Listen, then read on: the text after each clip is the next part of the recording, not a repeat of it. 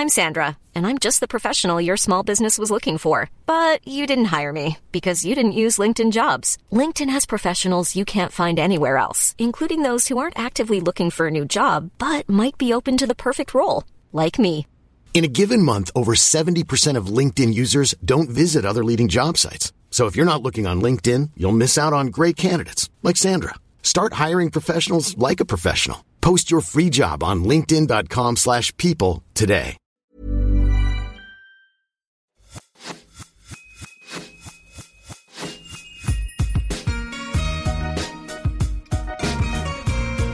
Bonjour et bienvenue sur l'Aléa, le podcast pour maximiser le potentiel de votre vie.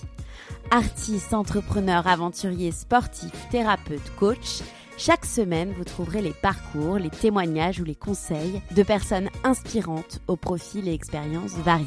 Ma mission? Vous guider dans vos cheminements, votre épanouissement et la poursuite de vos rêves quels que soient les aléas que vous pourrez rencontrer. Je suis Laura Pouliken et dans la vie, je chéris les valeurs de l'audace, de la curiosité et du partage. Aujourd'hui, pour ce nouvel épisode, j'ai l'immense honneur d'accueillir Natacha Calestrémé, journaliste spécialisée santé, réalisatrice et écrivaine. Natacha Calestrémé a récemment écrit le livre Trouver ma place 22 protocoles pour accéder au bonheur, dans lequel elle propose d'identifier précisément les liens entre ce qui nous freine et nos épreuves personnelles ou héritées de notre famille. Mais que veut dire réellement trouver sa place et comment réaliser que l'on n'est pas à notre place? Comment retrouver de l'énergie lorsque l'on rencontre un événement difficile? Comment trouver un lien entre nos ressentis et un événement traumatisant de notre passé, conscient ou inconscient, qui nous aurait déstabilisés. Durant une heure, on creuse ensemble des sujets qui me passionnent autant qu'ils m'intriguent, avec un seul objectif, nous libérer de nos blessures et atteindre le bonheur. Un épisode passionnant sur un thème incontournable. Je vous invite d'ailleurs vivement à vous procurer ces livres si vous souhaitez, comme des dizaines de milliers de personnes avant vous, retrouver votre énergie après les épreuves de la vie, vous reconstruire, vous transformer ou tout simplement trouver votre place. Bonjour Natacha. Bonjour Laura, ravie d'être avec vous. Ravie de même. Merci beaucoup d'avoir accepté mon invitation euh, sur euh, le podcast. Euh, ma première question, elle est, elle est très simple. Est-ce que vous pouvez vous présenter à mon micro et me raconter votre parcours euh, jusqu'au sujet finalement qui va nous intéresser aujourd'hui, qui va être la libération émotionnelle pour un mieux-être. Avec grand plaisir. Moi au départ je suis journaliste euh, scientifique spécialisée santé et environnement et euh, j'ai réalisé 31 films pour la télévision, j'ai écrit des articles depuis très longtemps pour euh, tout un tas de magazines et je m'intéresse à ces sujets, voilà, de la santé, de l'environnement. Et puis à un moment de ma vie, euh, j'ai, euh, en 2011 pour être précise, eu un certain nombre d'épreuves qui ont commencé sur le plan professionnel où j'ai perdu mon emploi. Ça a duré longtemps, je me suis retrouvée au chômage, puis à zéro, donc c'était vraiment la, la, honte. Je l'ai très très mal vécu. Et ces, ces, épreuves ont, ont, duré en fait quatre ans, durant laquelle j'ai eu des problèmes familiaux Euh, je pleurais euh, tous les jours. J'ai perdu ma petite sœur, j'ai perdu ma meilleure amie, euh, des suites de harcèlement conjugal. Et puis, au final, je me suis retrouvée donc au bout de quatre ans avec une double hernie discale. Donc même sur le plan de la santé.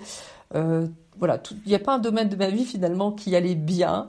Et j'ai essayé des, des, pratiques conventionnelles, médecin, psy, et euh, heureusement pour moi, les choses se sont atténuées, mais pas vraiment.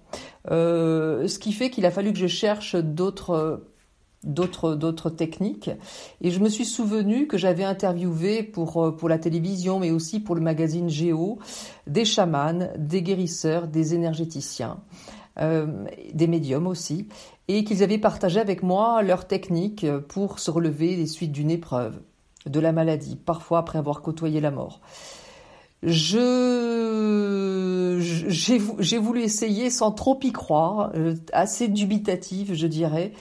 Et euh, la chose étonnante, c'est que ça a très très bien marché. C'est-à-dire que je me suis libérée de ma double hernie discale en moins un mois et demi sans être euh, opérée, et tout est redevenu parfait, je dirais même mieux qu'avant au bout d'un an. Et mon mari euh, Stéphane Alix m'a dit partage ton expérience dans un, dans, dans un livre. Je t'ai tellement vu euh, euh, pleurer et, pas être bien et maintenant tellement différente qu'il faut que tu partages. Sauf que je me suis pas trouvée légitime. Je, me disais mais je peux pas faire reposer un livre uniquement sur ma pratique. Et étrangement, la vie, mon entourage m'a sollicité pour tout un tas de problèmes, d'épreuves ou de santé. Et je leur ai partagé à mon tour ces rituels qui euh, avaient changé ma vie. Et ça marchait pour eux aussi. Et ça m'a convaincu de proposer des ateliers, ce que j'ai fait pendant trois ans, de 2016 euh, à 2019. En fait, de 2011, tout va mal. 2015, je mets en pratique, fin 2015, je mets en pratique euh, les techniques. Fin 2016, tout va bien. Donc de 2016 à 2019, je vais proposer des ateliers aux personnes, aux kidam, euh, pour euh, se former à ces techniques chamaniques, énergétiques. Et à ma grande surprise, le corps médical vient se former. J'ai des médecins qui viennent, j'ai des psychothérapeutes, j'ai des psychiatres. Je suis extrêmement surprise. Et là, je me dis, je peux plus garder ça pour moi, ou simplement à travers les ateliers, il faut que je partage ça dans un livre. Et donc c'est ainsi que j'ai écrit La clé de votre énergie qui est sortie euh, tout début 2020. Et la chance que j'ai eue quelque part, c'est que euh, quelques semaines plus tard, il y a eu le confinement. Là, c'est horrible. Les gens se, rendent compte qu'ils vont mal.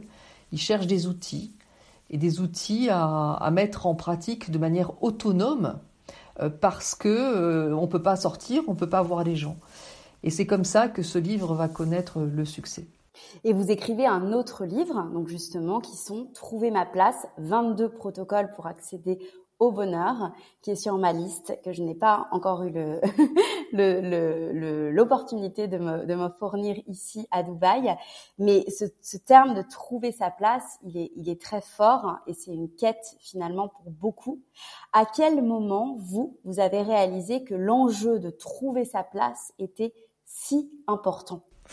Alors, je vous remercie pour cette question parce que, en fait, quand j'écris la clé de votre énergie, euh, c'est parce que euh, quand on vit une épreuve, on perd de l'énergie. Bon, euh, sauf que je me suis rendu compte après l'avoir écrit qu'il y avait beaucoup de personnes pour qui ça allait à peu près bien. Dans, dans, la santé, ça va, le boulot, ça va, le couple, ça va, mais, mais, mais finalement, à l'intérieur de soi, il y, a énormément de gens qui, qui se sentaient frustrés et donc pas heureux en disant mais j'ai pas la place dont je rêve. Dans mon couple, je suis, je suis invisible, ou en tout cas, je suis pas visible comme j'aimerais. Dans mon boulot, ça explose pas comme je, je le mérite. Dans ma famille, on fait pas vraiment attention à moi. Dans mes sœurs, je suis soit la préférée ou, moins, moins visible que les autres, ça me va pas. Sur les amis, c'est pareil. Dans sur ma place au niveau, comment dire, euh, euh, situation, euh, mon chez moi, je me sens pas bien chez moi. Bref, il y a tout un tas de, et même sur le plan pécuniaire, au niveau de l'argent, j'ai toujours peur de, manquer d'argent. voilà, ou dans la société, je me sens pas à ma place. Bon, et donc finalement, la question de la place, elle est prépondérante, elle est presque plus large que la question de l'énergie. C'est-à-dire que on a tous un problème de place. Et chez moi, ça, a commencé très tôt parce que j'ai une sœur jumelle. Mais, mais euh, ce que je veux dire, c'est que j'ai rencontré dans le cadre de ma promotion des, des stars, des, des people, qui, qui, ont, qui sur le papier ont tout. Euh, l'argent, le, euh, le professionnel, un boulot formidable, une femme ou un homme génial, mais qui au fond d'eux, on sent bien qu'il y a quelque chose, une quête de, de quelque chose qui n'est pas atteint, et c'est parfois le regard d'un père qui n'a pas été là pendant l'enfance, euh, ou une mère qui a été peut-être trop présente ou qui nous s'est mise à, se confier à nous et, à, finalement nous sortir de notre place d'enfant et en nous mettant à la place du, confident, ce n'était pas notre place et il y a, un mal-être. Donc, euh, j'ai eu à cœur d'écrire Trouver ma place pour justement proposer sept domaines, sept grands domaines, le travail, l'amour, l'argent, la santé, euh, notre chez-soi, euh, le couple. Et sur le plan émotionnel, j'ai peur, j'ai des colères, je, veux sortir de ma tristesse. Voilà, ces sept thèmes, c'est pour apporter des solutions avec toujours avec ces 22 protocoles, mais en guidant le lecteur vers ce qu'il doit chercher, puisque vous avez parlé en préambule euh, de, euh, de, ces héritages émotionnels, et, c'est là où, tout, mon travail repose dessus, c'est ça que je vais proposer, c'est où chercher dans notre famille, auprès de qui chercher auprès de notre famille, les personnes qui ont vécu des épreuves et qui se répliquent chez nous. Exactement. Et qu'est-ce que ça veut dire finalement aussi? Donc là, j'ai un peu deux questions en une, mais qu'est-ce que ça veut dire déjà trouver sa place? Et ensuite, comment en fait finalement réaliser le moment où il faut agir pour trouver sa place? Qu'est-ce qui, qu'est-ce qui doit nous mettre finalement la puce à l'oreille qui nous montre qu'on n'est pas à notre place? Alors j'ai envie de dire, n'attendez pas, ne, faites pas comme moi et n'attendez pas d'être au bout du rouleau, au bord de la dépression pour agir. Donc, euh, dès que vous vivez quelque chose, que ce soit sur n'importe quel domaine, financier, professionnel, couple, famille, euh, qui vous euh, perturbe, déstabilise, gêne, frustre, eh bien, c'est une occasion de chercher une solution qui va vous permettre d'être à nouveau à votre place. Euh, par exemple, je, vais vous donner un exemple concret. Imaginons que on ait un travail qui ne nous rapporte pas financièrement comme on le souhaiterait. Et qu'on se dit, mais je comprends pas, j'ai fait tout ce qu'il faut, je me suis formé, j'ai des, diplômes, j'ai l'environnement euh, professionnel pour, réussir, mais je gagne pas bien ma vie. Eh bien, on va aller chercher dans notre famille qui, par exemple, a été pauvre, qui a été, euh, à qui on a enlevé, par exemple, un héritage. Pourquoi? Avant d'en venir sur à d'autres exemples, je vais expliquer le, ces héritages transgénérationnels, si vous êtes d'accord, Laura. Bien sûr. C'est que, euh, en fait, euh, ce que la science a montré, l'épigénétique, c'est que quand quelqu'un vit une épreuve, cela transforme l'expression de ses gènes. Et toute la descendance de cet homme, sans avoir vécu la même épreuve, a elle aussi une modification de l'expression de ses gènes. Donc, et, ça, les psys appellent ça la mémoire transgénérationnelle.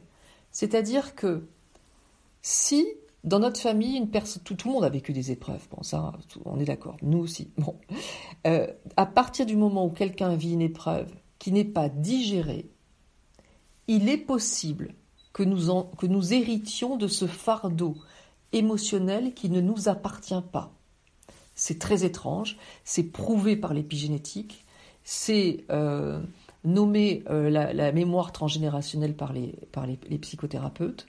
Euh, et en tout cas, c'est l'enfant qui est le plus à même de venir à bout de cette blessure qui en hérite on va pas tous hériter des mêmes blessures. D'ailleurs, je ne sais pas si vous avez des frères et sœurs, mais euh, ou ceux qui nous écoutent, mais en tout cas, on voit bien quand on a euh, dans la fratrie euh, finalement que tout le monde n'a pas les mêmes casseroles. Oh ben toi es comme maman, t'arrives pas à trouver l'amour, et toi tu es comme papa, tu fais pas le boulot que tu aimerais. Voilà, on est d'accord là-dessus. Bon. Exactement. Donc, du coup, voilà, la bonne nouvelle, c'est qu'on va potentiellement hériter d'un fardeau émotionnel qui ne nous appartient pas, mais si on en a hérité, c'est qu'on peut en venir à bout. Et comment on en vient à bout? Ben Justement avec le protocole 6 ⁇ qui est un rituel chamanique que j'ai transformé en protocole, que j'ai mis au goût du jour. Ce sont des rituels qui existent depuis la nuit des temps, moi je n'ai rien inventé, je les ai simplement mis au goût du jour pour qu'on puisse les utiliser, et c'est ça qui a changé ma vie. Donc, pour revenir à nos exemples, eh bien, si effectivement, dans notre famille, des personnes ont connu la pauvreté, ou ont toujours euh, n'ont pas mangé à leur faim, ou imaginons un grand-père qui est parti à la guerre et qui euh, a peut-être été euh, emprisonné sous les Allemands et qui et donc on, a bien vu combien ils étaient maigres et combien ils ont manqué de, repas. Ils n'ont jamais connu l'abondance d'un bon repas, l'abondance de l'argent, en tout cas pendant qu'ils étaient enfermés. Et, du coup, ça a marqué de manière euh, monstrueuse euh, l'expression de leur gène. Et nous, on a toujours peur de manquer. Ah, voilà. Alors que peut-être notre mari vit très très bien sa situation, peut-être qu'on a un métier, euh, voilà, et on se dit mais je comprends pas, j'ai toujours peur de manquer, et, ou peut-être euh, je comprends pas, j'ai toujours envie de manger. Eh ben ça a un lien. Donc qu'est-ce qu'on va faire? Si on n'a pas connu le grand-père Il nous a pas pris d'énergie parce qu'en fait j'explique dans mes livres que euh, dans la clé de votre énergie comme dans trouver ma place, que, que, finalement, euh, à partir du moment où une personne nous fait souffrir, elle nous prend de l'énergie. Il y a vol d'énergie. Bon, je ne sais pas si vous voudrez qu'on aborde cette question, mais peu importe. En tout cas, euh, bon, ok. Donc du coup, le, le, le, le grand-père, si on l'a pas connu, eh bien, il n'y a aucune chance qu'il nous ait pris l'énergie. Par contre, on a hérité d'un fardeau émotionnel qui lui appartient et qui, ne nous appartient pas. On va donc faire simplement le protocole 7, qui est cette libération émotionnelle avec ce grand-père en disant euh, Papy, tu as vécu pendant la guerre les privations, tu as manqué d'argent et tu as manqué d'amour et peut-être que tu as vécu la blessure d'abandon et peut-être que tu avais tu manquais cruellement de tout. Et moi, dans ma vie aujourd'hui, ben, je, me sens abandonnée de tous, euh, je parce que je, peut-être je suis loin de tout le monde ou peut-être euh, euh, comment dire, je viens de quitter mon amoureux et du coup je me sens abandonnée et je ne vis pas dans l'abondance, j'ai toujours peur de manquer. cette, cette épreuve n'est pas la mienne. Ton épreuve n'est pas la mienne, je m'en libère comme je t'en libère, en faisant le protocole en entier comme je l'explique dans le livre. Je peux donner un autre exemple. Imaginons que on ait du mal à trouver un amoureux ou une amoureuse. Euh, eh bien, euh, si notre mère, il faut se poser la question est-ce que notre mère était heureuse en amour? Est-ce que notre, peut-être qu'elle n'était pas heureuse en amour parce que notre père euh, l'a trompée? Bon, on va faire un protocole 6 plus avec notre maman. 6 plus parce qu'il y a le fardeau émotionnel, mais il y a aussi la prise d'énergie. Nos parents, ils nous ont pris l'énergie, ça c'est mathématique. Bon, euh, parce que dès qu'on souffre, on prend de l'énergie à nos enfants. Notre père, peut-être que lui aussi, bah, s'il a trompé notre mère, c'est qu'il n'était pas heureux en amour, ou peut-être qu'il a été forcé de se marier parce que euh, notre mère était enceinte. Et donc, il n'était pas totalement, totalement amoureux. On va faire un protocole 6 avec le père en disant, papa, euh, je pense que tu n'étais pas complètement amoureux de maman ou que tu l'as plus été puisque tu allé voir ailleurs. Euh, et moi, de mon côté, ben, je tombe que sur des hommes indisponibles. Euh, c'est terminé, ce n'est pas mon épreuve, je m'en libère comme je t'en libère. Et même chose, la grand-mère qui a eu son mari qui est parti à la guerre. Peut-être qu'elle était folle amoureuse de cet homme, mais peut-être qu'il est mort à la guerre. Et qu'à l'intérieur d'elle, elle s'est dit, totalement inconsciemment, l'amour le vrai est impossible. Et nous, ben, nous, on trouve pas l'amour le vrai. Voilà. Et donc, on va faire euh, un protocole de libération émotionnelle avec cette grand-mère. Si on l'a connue et qu'elle nous a pris l'énergie, c'est le protocole 6+. Si on l'a pas connue ou qu'on l'a connue mais qu'elle était que bienveillance, là, il y a que le fardeau émotionnel et c'est le protocole 7. Je ne sais pas si c'est assez clair par rapport au protocole, si j'embrouille pas trop les gens. Si, si, si. De toute façon, on, reviendra aussi un petit peu plus tard euh, dans l'interview sur, ces protocoles. Et, et j'avais aussi une question. Euh, je sais que, en plus, vous êtes de carrière journaliste scientifique, vous avez un côté très rationnel, mais est-ce que on est capable aujourd'hui d'expliquer comment finalement cette transmission transgénérationnelle se, se met en place concrètement Elle est prouvée par la science, l'épigénétique, mais on l'explique pas. La, chose la plus troublante, c'est qu'une personne adoptée, qui n'est même pas donc du sang de, de, la personne, eh bien, elle va avoir aussi une modification de l'expression de ses gènes. C'est pas incroyable? C'est, mon explication, c'est que on appartient à une même famille d'âmes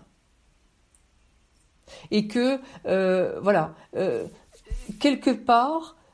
Euh, alors c'est mon explication, c'est une hypothèse, je ne peux pas la prouver, je ne détiens pas la vérité, chacun se fera son avis.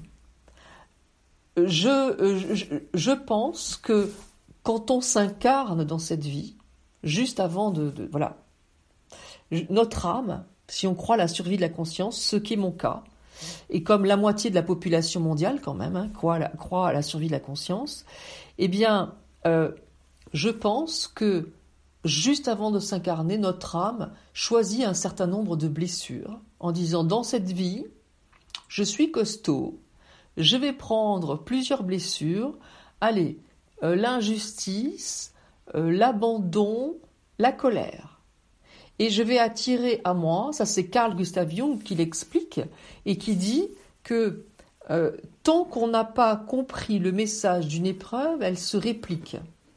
Donc, eh bien, si on n'a pas compris le message d'une épreuve, et nos parents, nos grands-parents, ils n'avaient aucun outil pour comprendre le message de leurs épreuves, eh bien, elle se reproduit. Elle se reproduit tout au long de notre propre vie, mais aussi auprès de notre descendance. Puisque, donc, du coup, avec ce, ce certain nombre de blessures que l'on a choisies, entre guillemets, eh bien, on va attirer à nous des personnes et des situations tout au long de notre vie pour nous aider à nous en libérer. Notre âme espère qu'à la fin de cette incarnation, nous arriverons à nous libérer de ces blessures. Et les premières personnes qu'on va attirer à soi, eh bien, ce sont nos parents. Et donc, euh, c'est pour ça que quand on, voilà, on vit de l'injustice, quel que soit le domaine, on vit une trahison, on vit un rejet, on vit de la tristesse ou de la peur, eh bien, il faut chercher auprès de notre famille qui a vécu ces émotions douloureuses pour s'en libérer. Mmh, mmh. Vous dites aussi euh, que lorsqu'on vit une douleur, un choc, un événement difficile, cela agit sur notre physique avec le développement de douleurs ou de maladies et on perd de l'énergie vitale, que c'est notre notre pouvoir de faire des resets énergétiques. Est-ce que vous pouvez m'en parler et quel est le message finalement que nous envoie l'univers avec ces douleurs physiques? Moi, ça me, touche particulièrement ce sujet parce que j'ai été euh, sujette pendant un an justement quand je suis arrivée à Dubaï aux fortes douleurs physiques et j'ai dû travailler sur mon passé, même sur mes vies antérieures pour comprendre d'où venait l'origine de ces douleurs. Il se trouve que j'avais perdu un enfant et que euh, c'est au moment où, où, est née ma fille. Donc c'est un truc qui me, vraiment qui me qui me touche particulièrement.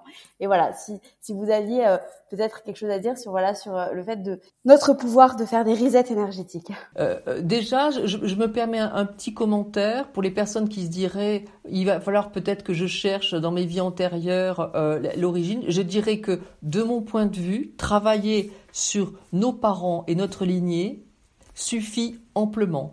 Peut-être tout simplement, Laura, que et vous le savez peut-être pas, votre mère, voire votre grand-mère, a vécu des fausses couches, interruption de grossesse ou, mort d'enfant, et que ça peut suffire simplement euh, euh, euh, ce lien, et, vous vous en êtes libéré, et c'est très bien, et je suis ravie pour vous. Mais ce que je veux dire, c'est que pour les personnes qui, voilà, vous pas, vous n'êtes pas obligé d'aller chercher dans les vies antérieures. Euh, simplement le travail avec les lignées euh, peut suffire euh, complètement. Alors, pour répondre à votre question, j'invite les auditeurs à songer à une épreuve majeure, l'annonce d'un deuil, je je sais pas, peut-être un, déménagement quand on était tout petit, un accident, quelque chose qui nous a été assez difficile, bon, un, gros échec, Là, les psychiatres expliquent que face à cette épreuve, nous vivons trois états différents. Le premier état est la sidération. Ça peut être juste, par exemple, un père très autoritaire qui nous donne une gifle qu'on n'a pas vu venir, on est tout petit.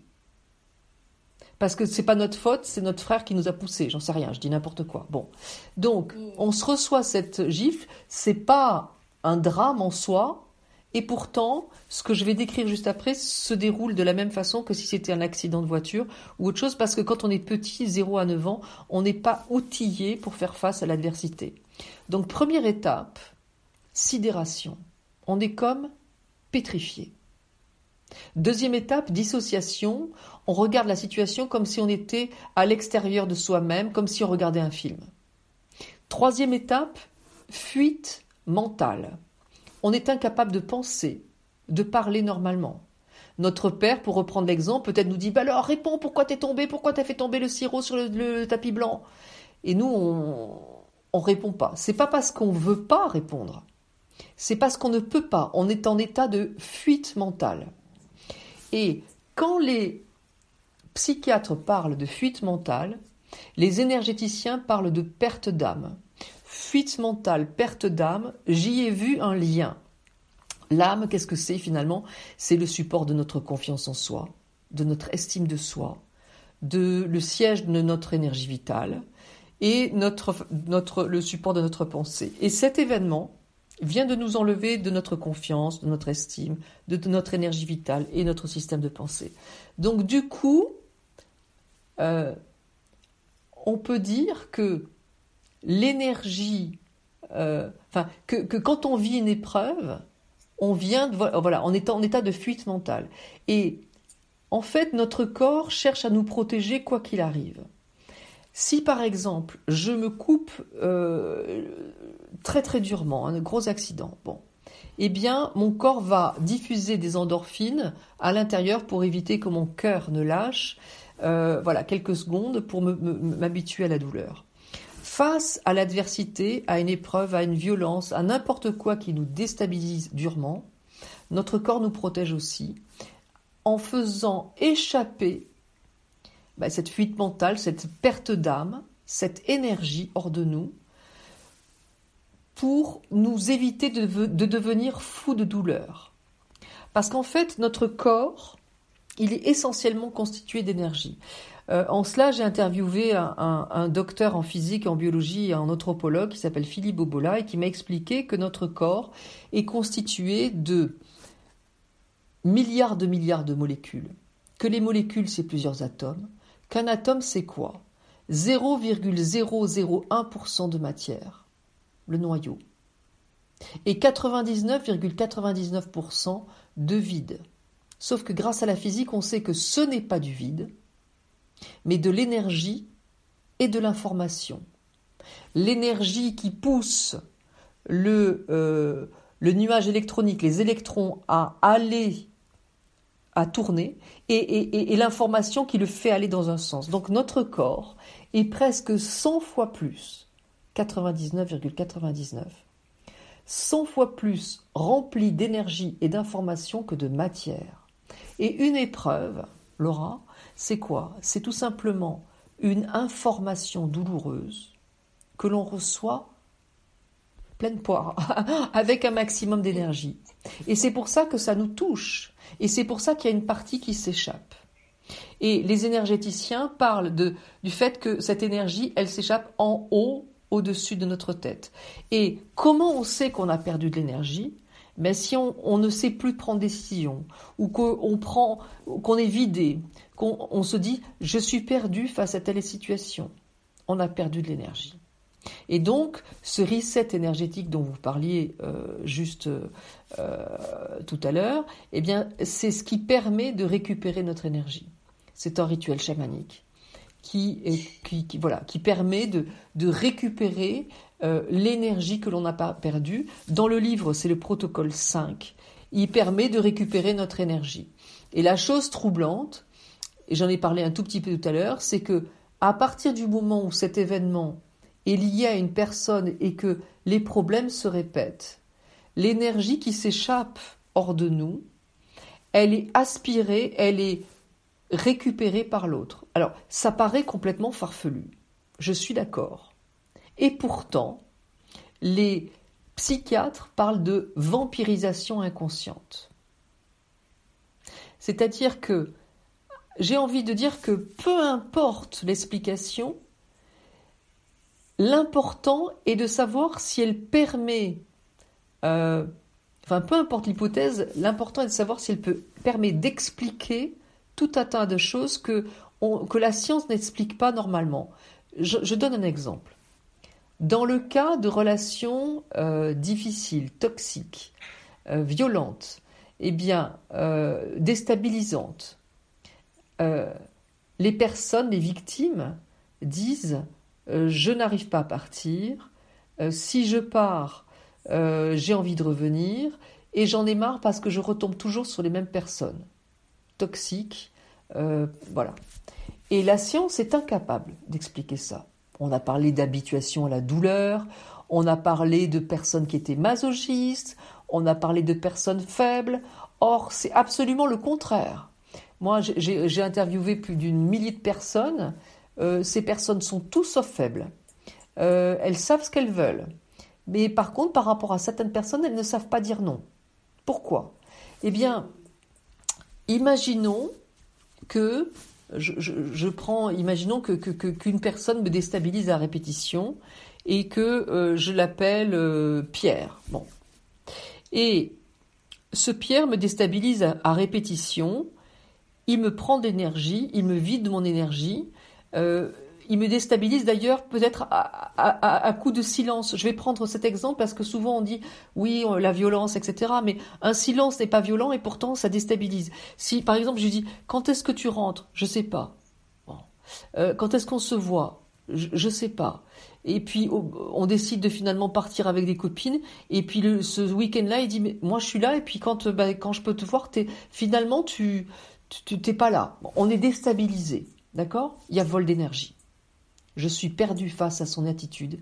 Il y a vol d'énergie. Bon. Et le plus troublant, c'est que l'énergie que j'ai perdue, elle est donc dans le. Il y a une partie qui est dans le corps de l'autre. Bon. Si je me rends compte que Pierre, en fait, il me fait tourner en bourrique et que je suis en train de, de m'épuiser et que je décide de partir. Eh bien, peut-être que quand je vais partir, je vais me dire non, mais il me manque. Je pense à lui tous les jours. En fait, non. Je pense à la partie qui m'appartient, à l'énergie qui m'appartient et qui est dans le corps de l'autre. Et ce manque, c'est le manque de mon énergie, parce qu'on ne peut pas s'abandonner soi-même. Et ça devient j'aime Pierre, je l'aime à la folie, je pense et je rêve à lui tous les jours. Non, je me relie à ma partie manquante. Et donc en faisant le protocole 6, qui est toujours aussi un recouvrement d'âme, mais qui permet de récupérer l'énergie que l'autre m'a volée et de faire en sorte que lui aussi récupère l'énergie que d'autres personnes lui ont volée, il y a un vrai équilibre, eh bien, on va récupérer notre énergie, on redevient entier. Non seulement je ne vais pas revenir auprès de lui, non seulement je vais arrêter de penser à lui, mais en plus je ne vais pas retomber sur d'autres personnes. Parce que pourquoi on tombe sur d'autres personnes qui nous, qui nous malmènent? C'est parce que bah, du coup, il y a ce vide en nous qui nous rend décelables par les personnes qui sont toxiques et qui savent qu'elles vont pouvoir rentrer à l'intérieur de nous pour pouvoir nous manipuler. Donc voilà, ça permet, euh, ce reset énergétique, de retrouver notre entièreté.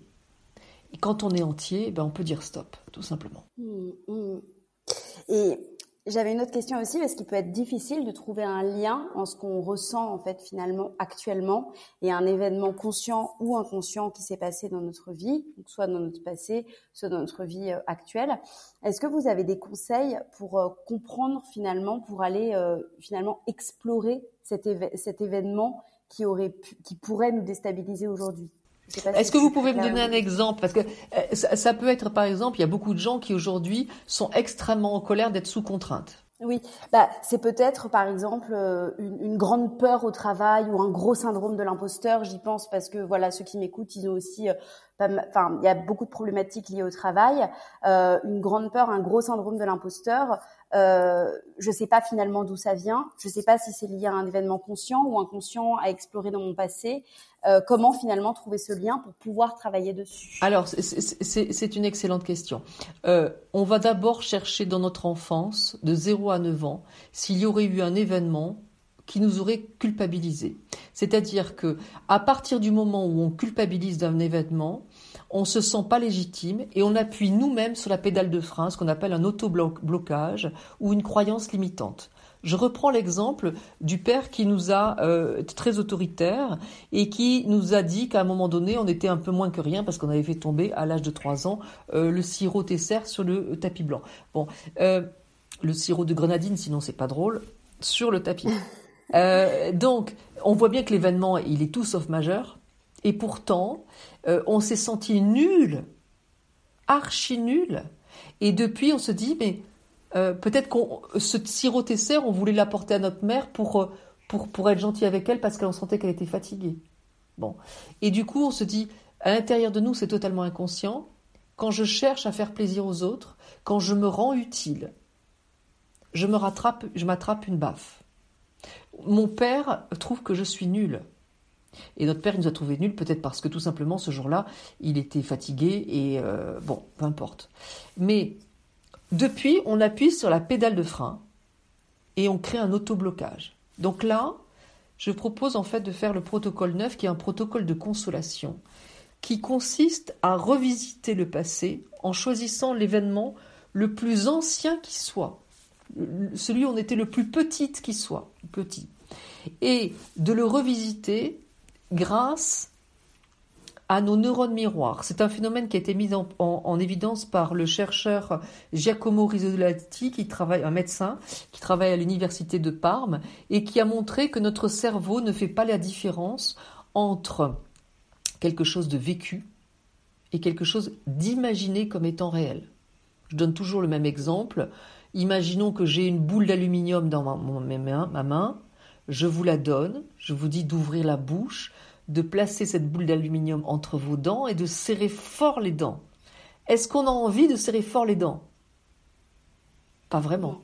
il y a une gêne, il y a quelque chose, j'ai pas envie. Mm. Bon, est-ce que la boule d'aluminium y est? Non. On n'a fait que l'imaginer.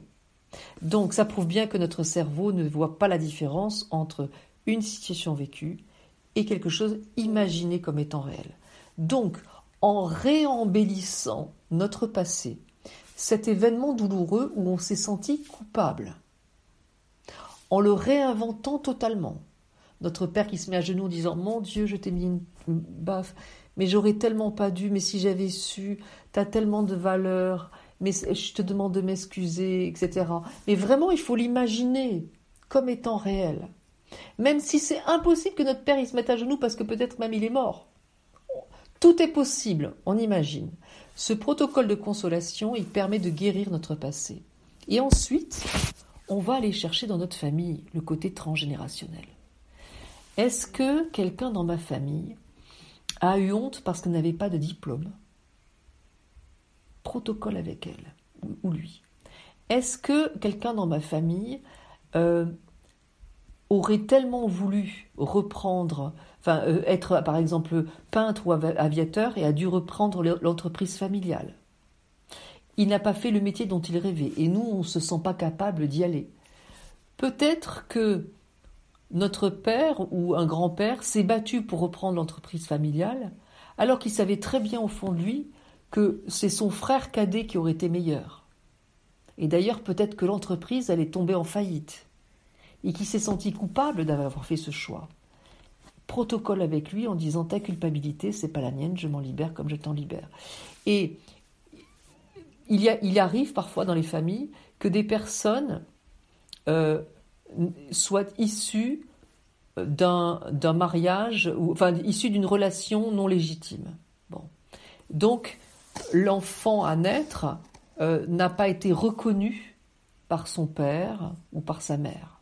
Ça peut remonter aux grands-parents, aux arrière-grands-parents. Mmh un, il n'a pas trouvé sa place au niveau de la société, il ne porte pas le même prénom, le même nom de famille que son père. Et deux, il, n'a pas eu la reconnaissance de la filiation. Euh, eh bien, typiquement, on se dit, ben, moi, je ne me sens pas reconnu dans mon métier, je me sens le syndrome de l'imposteur. Ben oui, s'il y a eu un enfant illégitime dans la famille, c'est sûr. Autre cas, imaginons je parlais tout à l'heure des fausses couches ou des interruptions de grossesse. Ça, ça a un poids majeur sur la vie de tout le monde. C'est-à-dire que ces âmes qui se sont incarnées de manière euh, très courte, eh bien, elles n'ont jamais eu leur place. Généralement, elles n'ont même pas eu de prénom. Euh, et comment on fait pour avoir notre place, nous, dans notre boulot, notre légitimité, notre lumière, si notre mère ou notre grand-mère a fait une interruption de grossesse ou une fausse couche, parfois elle s'en est même pas rendue compte, elle a eu des saignements, ou perdu un, jeune enfant, euh, où finalement euh, ces, âmes n'ont jamais eu leur place, elles n'ont jamais existé, et on n'en parle jamais dans la famille à cause de la tristesse, à cause de la culpabilité là aussi, euh, à cause voilà. donc Là, c'est le protocole 7 avec euh, ces âmes dans lequel on va dire aux âmes qui se sont incarnées de manière si courte, je donne ce prénom. On continue comme et puis après on continue à lire les phrases parce qu'on commence par leur donner un prénom et le fait de leur donner une place, ne serait-ce qu'une fois, suffit pour que nous on trouve notre place. Et euh, voilà. Donc ça, c'est très important. Imaginons aussi que dans notre famille, quelqu'un avait un métier formidable et que le jour où il se met en lumière vis-à-vis de l'ensemble de la famille, il arrive un drame. Imaginons, euh, je, me souviens d'un homme qui me raconte que son père part à la guerre. Euh, je me demande c'était pas euh, une guerre Vietnam, ce genre de choses. Bon, et il s'entend pas du tout avec son père. Quand il revient, son père lui dit Ta mère était tellement triste que tu sois parti qu'elle est morte énorme culpabilité, alors que la mère n'est pas du tout morte à cause de ça. Bon, eh bien, il y a quelque chose de, de, chez cet homme qui fait que si je fais le métier de mes rêves, un drame majeur, la mort de la mère, arrive. Et donc, à l'intérieur de nous, eh bien, on va finalement associer euh, ça, euh, ce côté, euh, si, je, si je me lance dans une profession nouvelle, si je m'épanouis pleinement, il y a un drame qui va arriver. C'est totalement inconscient, mais on appuie sur la pédale de frein et on ne sait pas pourquoi. Et on se dit, on se trouve, on se trouve nul. Euh, autre cas, euh, tout à l'heure, euh, à l'instant, je, parlais de ces, de ces âmes des fausses couches, des interruptions de grossesse et, des morts de jeunes enfants. eh bien, pour les mamans ou même les papas qui vivent ça, il y a deux mots qui sont associés, qui ne vont pas ensemble, et qui sont la naissance et la mort. Naissance et mort sont associés. Ça va pas ensemble. Ça n'a pas de sens. Et peut-être que nous, on ne trouve pas de sens à la vie. Peut-être que nos enfants euh, ne trouvent pas de sens à la vie. Il y a beaucoup de personnes autour de moi qui me disent Moi, mes enfants, 15, 16 ans, ou même 12, 13 ans, savent pas ce qu'ils veulent faire. C'est non-sens absolu. Eh bien, il suffit, nous, parents, de faire le protocole 6 euh, plus avec toutes les, personnes de notre famille qui ont vécu cette association de ces mots naissance et mort, cette perte de sens, qui marche aussi si jamais il y a eu un suicide, par exemple, dans la famille. Il n'y a plus de sens, la vie n'a plus de sens, je me suicide. Et moi, je trouve pas de sens à ma vie. Voilà, on va, et donc c'est pour ça que dans Trouver ma place, je commence le livre avec un bilan émotionnel sur ce qu'on a envie euh, de, de, de, de, développer et, d'aller les, domaines où on voudrait que, que ça soit formidable, et ensuite de chercher les épreuves dans notre famille. Euh, je liste et je donne, je fais des choix et je fais des propositions pour essayer de comprendre justement euh, dans toutes les situations que l'on vit euh, ce, le lien entre ce que l'on vit et ce que notre famille a vécu. Et donc, je liste vraiment dans, le livre, voilà, les, liens entre les épreuves de notre famille et, ce qu'on a vécu nous. Et justement, moi, on, parlait aussi bah, des, parents, et aujourd'hui, bah, c'est nous qui avons un vrai rôle à jouer pour nos enfants.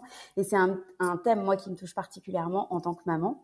Euh, qu'est-ce que aujourd'hui, si c'est possible, on pourrait mettre en place pour que les enfants finalement dès le plus jeune âge, pour éviter en fait de transmettre euh, ces douleurs conscientes, inconscientes, héritées du passé, même de personnes qui sont pas connues, euh, pour éviter de les transmettre à nos enfants, qui vont être tout de suite bah, récepteurs de ça. Imaginons un drame qui s'est passé il y a 50 euh, ans, répercuté sur une petite fille d'aujourd'hui. Alors, ce n'est pas comment dire, ce n'est pas parce que il s'est passé quelque chose il y a 50 ans, 100 ans ou 120 ans que ça va nous arriver et ou à nos enfants. Déjà, déjà, première chose, on s'enlève cette croyance limitante. Euh, voilà. Ça peut comme ça peut pas. Ensuite, il faut pas oublier, alors c'est toujours ma, conception, que l'enfant s'est incarné pour lui aussi tenter de guérir les certaines des blessures. Donc, quoi qu'on fasse, on va pas tout enlever.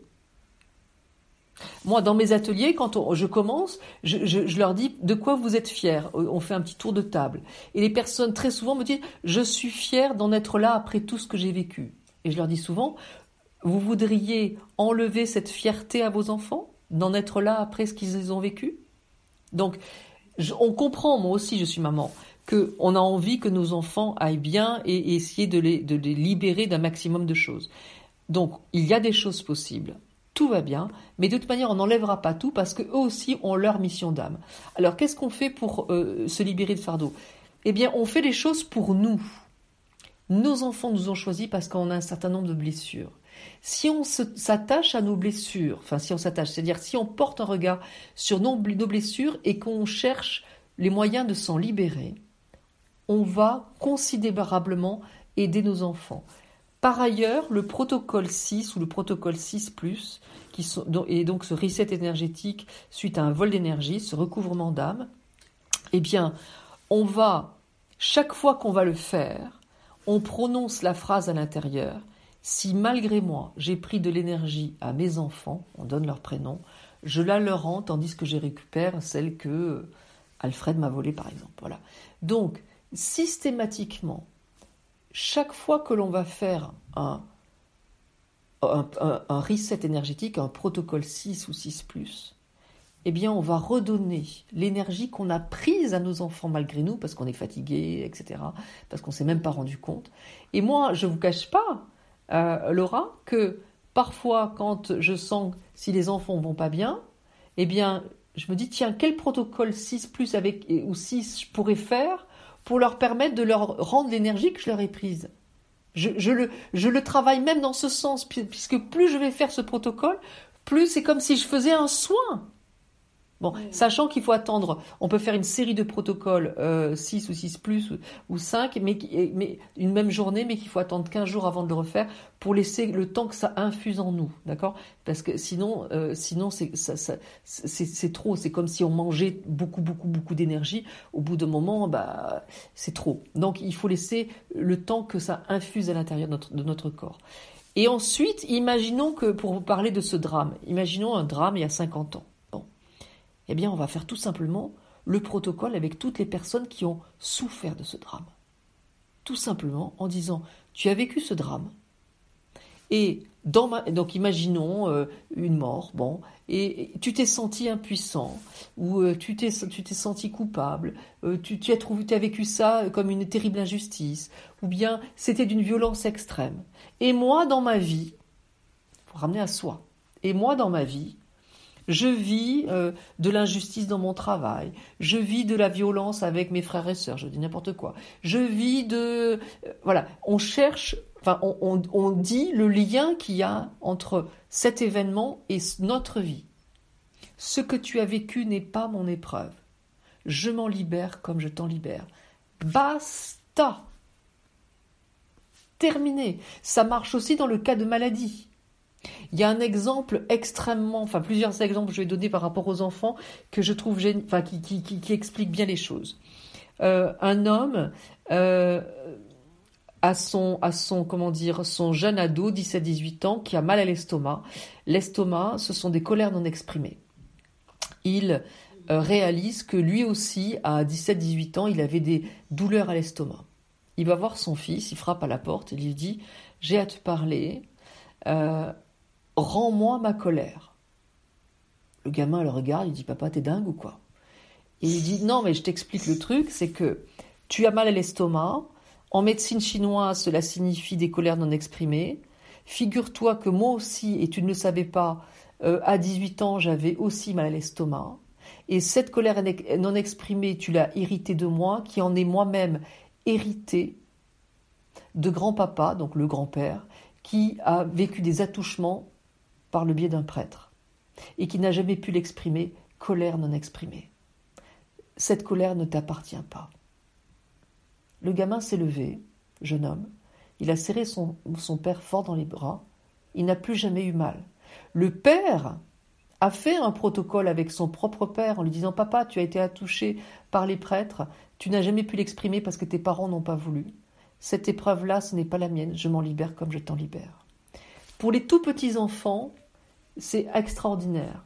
Je me souviens d'une euh, de mes amies, grand-mère, euh, jeune grand-mère, et elle a donc sa fille aînée a un, petit qui a quelques mois, qui régurgite. Il régurgite. Le fameux RGO. Voilà. Euh, donc, ça s'appelle une sténose du pylore. Bon. Et elle me dit, elle m'appelle dans la voiture, elle me dit, euh, on est très inquiet parce que euh, on a peur de, la déshydratation, euh, peut-être qu'il va mourir, on a peur, on a peur, on a peur. Bon, j'entends le mot peur. Et elles arrivent à l'hôpital, je parle à, mon amie et je lui dis, est-ce que ta fille, enfin, est-ce est que tu as eu peur de perdre ta fille? Elle me dit, oh là là, tu peux pas imaginer, entre 0 et 3 ans, on a passé trois ans à, tout le temps à l'hôpital, etc. Et toi? Elle dit, ma mère, c'est pareil. Euh, j'ai passé mes trois premières années à l'hôpital, toujours des catastrophes, l'horreur, elle a eu peur de me perdre. Et encore avant, elle dit, ben, ma grand-mère a perdu une fille à l'âge de trois ans. Je lui dis, passe-moi ta fille au téléphone. Je lui dis, Hélène, vous allez dire à votre enfant, tu régurgites parce que tu as peur. Il avait deux mois, le gamin. Euh, ces peurs ne sont pas les tiennes. Elles appartiennent à ton arrière-grand-mère qui a perdu une fille et qui a eu peur ensuite de perdre ses autres enfants. Et toutes les autres mères derrière, dans la lignée, qui ont eu peur de perdre un enfant. Ce ne sont pas tes peurs. Qu'est-ce qui s'est passé? Deux heures après, elles étaient reparties de l'hôpital. Tout allait bien, il avait accepté le biberon, il n'a plus jamais régurgité. Donc, simplement en faisant le lien, nos enfants sont des miroirs. Euh, récemment, en faisant le lien entre ce que vit notre enfant et ce que nous on a vécu ou ce qui s'est passé avant, eh bien, on dénoue des situations. Un, monsieur me dit récemment, euh, ma fille a la phobie, elle ne peut pas dormir seule. Bon, j'entends phobie, double peur. Euh, ça, j'explique d'en trouver ma place. Une phobie, c'est une peur de, chaque côté des lignées. Je lui dis à ce monsieur, cherchez qui dans votre famille a eu des peurs majeures. Elle me dit, ah ben moi c'est facile. Elle me dit, ma mère, elle avait une peur monstrueuse. Euh, chaque fois que, quand il y avait les Allemands, elle entendait les, pas marcher dans la rue et elle se cachait, elle grelottait de peur dans son lit et elle fermait à clé. Il me dit Oh là là, je réalise une chose, c'est que ma fille demande, même quand elle est dans notre lit, de fermer la porte à clé. Il réalise qu'elle fait la même chose que la grand-mère, qui lui a jamais raconté ça. Je dis, et de le côté de votre femme, puisque quand un enfant vit une phobie, c'est des deux côtés, il me dit, ben, je sais pas, mais je vais me renseigner, mais en tout cas, elle est autrichienne, il est probable qu'elle ait vécu des choses de cet ordre. Voilà. Et donc, en se posant ces questions-là, eh bien, ça permet de se libérer et de libérer nos enfants par la même occasion. Vous évoquez 22 protocoles dans votre livre. Concrètement, si moi demain je veux les faire ou si euh, quelqu'un d'autre veut les faire, est-ce qu'il doit le faire seul, accompagné avec ses enfants euh, et dans quel ordre? Dans quel ordre? C'est très indiqué d'en trouver ma place, euh, puisque là, je prends vraiment les gens par la main en leur disant si vous avez tel problème euh, d'argent, de, euh, de professionnel dans le couple, commencez par nettoyer votre chez vous énergétiquement. Je parle bien sûr sur le plan énergétique toujours. faites ceci, faites tel protocole où je guide vraiment. Pour ceux qui ont juste la clé de votre énergie, lisez le livre en entier, voyez le, chemin à parcourir. En fait, ce que je dis souvent, c'est que la clé de votre énergie permet de d'ouvrir une porte sur une autre manière de considérer notre énergie, notre vie, nos épreuves, euh, comprendre les liens transgénérationnels, les pertes d'énergie suite à une épreuve. Et avec trouver ma place, c'est vraiment une mise en pratique, puisque là, il est beaucoup plus guidant. Mais en tout cas, tous les protocoles de 1 à 22 peuvent se faire tous les jours, quand on veut, par n'importe qui, sauf les protocoles 5 et 6 et 6 +, qui sont ces resets énergétiques, qui là sont des protocoles structurels majeurs et qu'on ne peut faire qu'une fois tous les 15 jours. À partir du, enfin, on peut faire une séance, par exemple, imaginons un samedi matin, on va faire euh, 3, 4 protocoles, le protocole 5 et puis plusieurs protocoles 6 avec plusieurs personnes, ou 6 plus, puis on arrête, on arrête avant d'être fatigué, puis ensuite on attend 15 jours avant de refaire. Tous les autres, on peut les faire plusieurs fois par jour quand on veut, et je dirais que, par exemple, il y a un protocole autour de la maladie, le protocole 4, qui permet d'enlever de, des, choses sur le plan de la maladie. Eh bien, euh, celui-là, il est même recommandé de le faire plusieurs fois par jour, tous les jours. Donc, euh, mais, une personne qui n'est pas malade peut-être ne fera jamais le protocole 4. Euh, le protocole 19 qui est pour enlever les brûlures, tant qu'on se brûle pas, ben on le fait jamais. Mais j'ai, les personnes qui, il y a, cet été, il y a un monsieur qui m'a dit, euh, j'ai euh, ma fille s'est fait piquer par une guêpe au bord de la piscine. J'avais votre livre sous la main. J'ai fait le protocole pour enlever la brûlure et elle s'arrêtait instantanément. Elle a 6 ans, un enfant ne ment pas. Bon, ben, honnêtement, j'aurais jamais pensé avec une guêpe faire ce protocole pour enlever les brûlures. Ça marche. Bon, voilà. Donc, il y a des choses comme ça. Le protocole 22, c'est pour se, se relier à un défunt. Si on n'a pas de défunt dans notre famille, on le fera jamais. Voilà. Euh, le protocole 9 de consolation, ben, peut-être que certaines personnes ont vécu des choses, d'autres pas. Ça va, ça, ça va être en fonction de, du vécu de chacun. Hmm. On a, parlé un peu du travail, on a parlé aussi des enfants. Vous, aujourd'hui, quelles sont les problématiques et les difficultés de place que vous retrouvez le plus? La place dans la société. Les personnes sont en colère parce qu'elles se sentent pas respectées, elles se sentent contraintes. Euh, et ça, euh, eh bien, si, si, toutes ces personnes cherchaient dans leur famille qui a été sous contrainte et qui a été en colère d'être sous contrainte, il y en a tellement.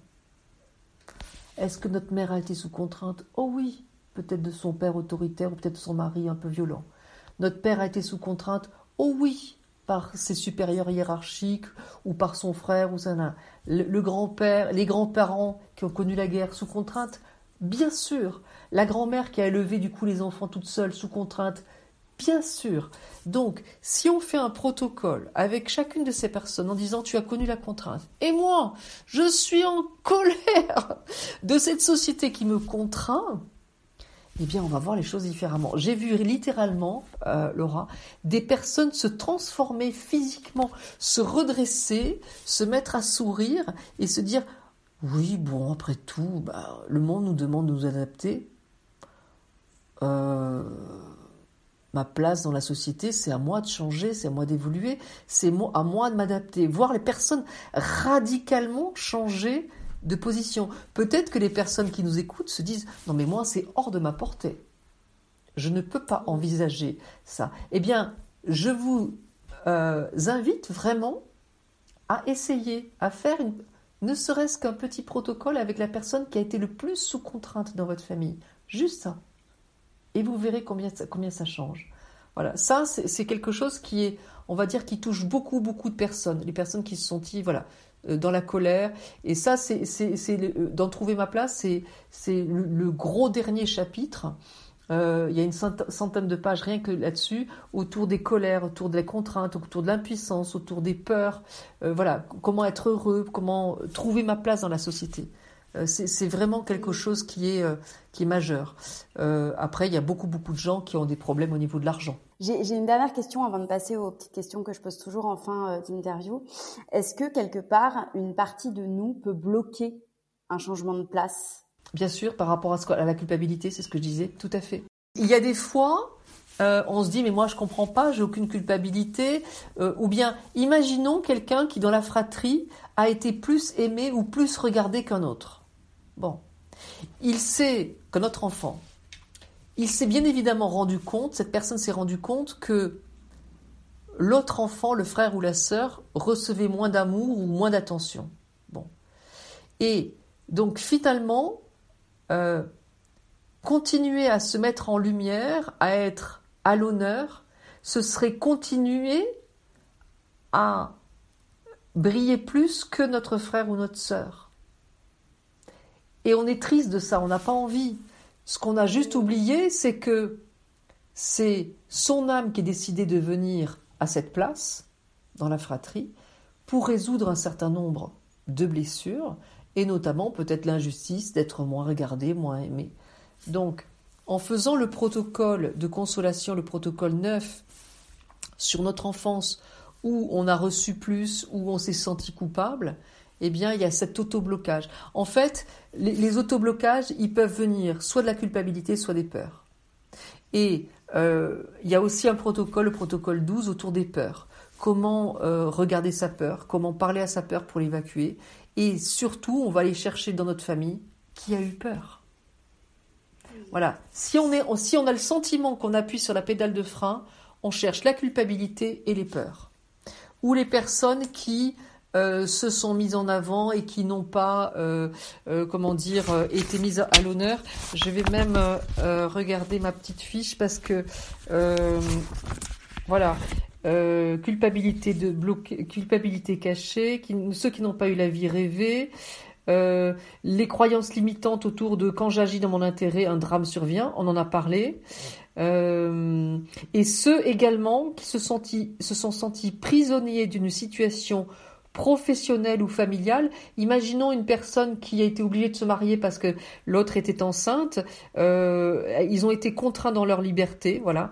Ou ceux qui ont, par exemple, imaginons que dans notre famille, il y a quelqu'un qui a été gravement malade, une maladie euh, auto-immune ou une, folie ou quelque chose qui, quelqu'un qui se sentit prisonnier, enfermé dans sa maladie, euh, folie ou santé, eh bien, il y, a, quelque chose de la non-expression de leur être et nous, on n'arrive pas à exprimer l'entièreté de notre, être. Euh, vous, après tous ces protocoles euh, que vous avez fait d'abord bah, pour vous, euh, qu'avez-vous constaté?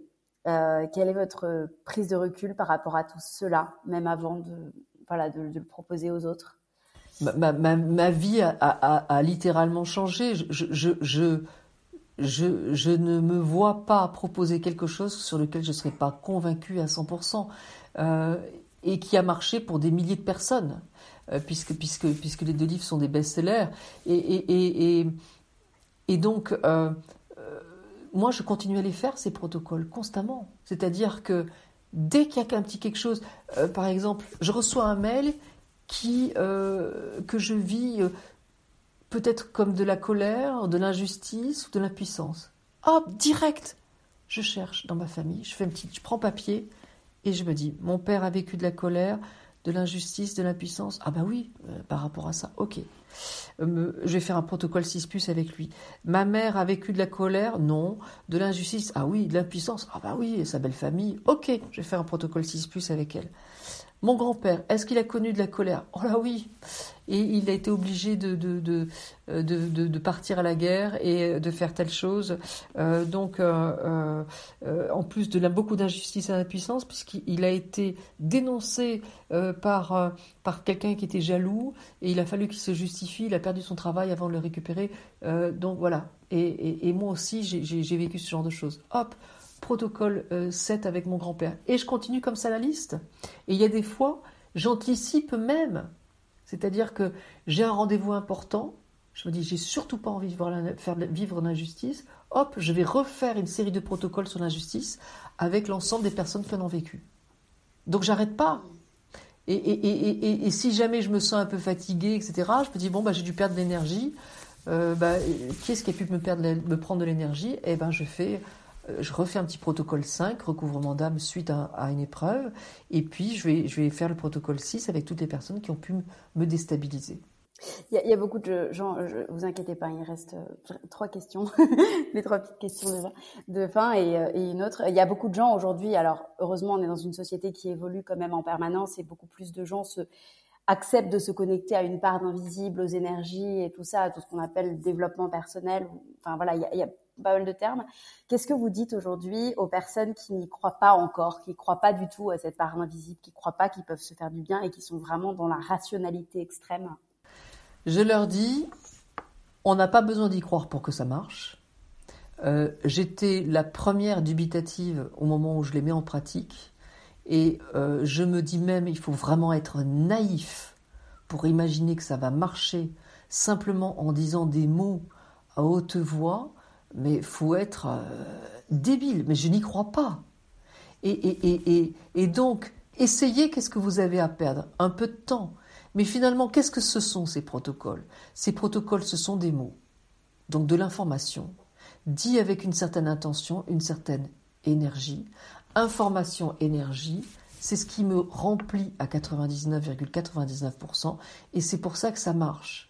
Donc, euh, je suis, euh, voilà, j'ai fait des films sur l'autisme, euh, sur deux films sur le réchauffement climatique, sur les perturbateurs endocriniens, sur la maladie, maladie, catarrhale du mouton. Je suis scientifique.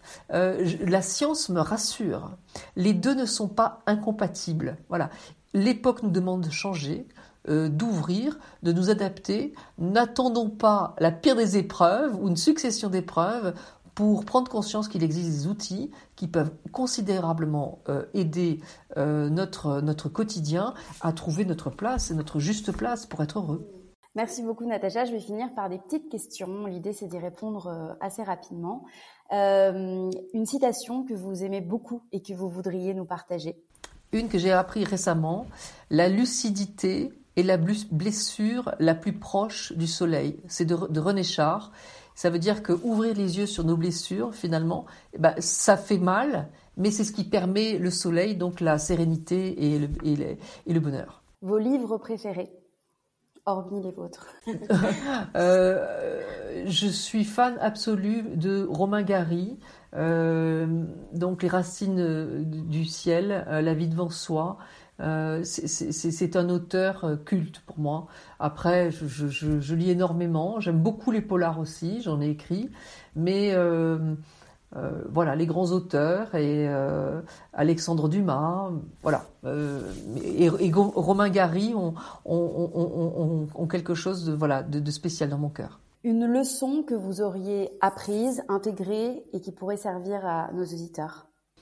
Dans chaque épreuve se cache un cadeau euh, se cache une opportunité de pousser autrement et de s'épanouir autrement, en réparant nos blessures. De tout ce que vous avez appris, si vous n'aviez à retenir qu'une chose euh, Tout est toujours possible.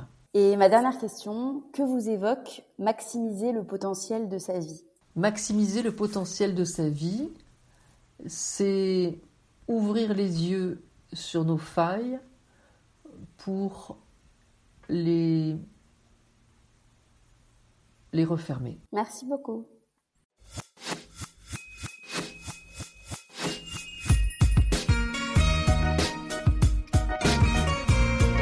Cet épisode est maintenant terminé. En espérant qu'il vous ait plu, je vous donne rendez-vous maintenant sur le compte Instagram lalea.podcast pour découvrir les coulisses de l'interview.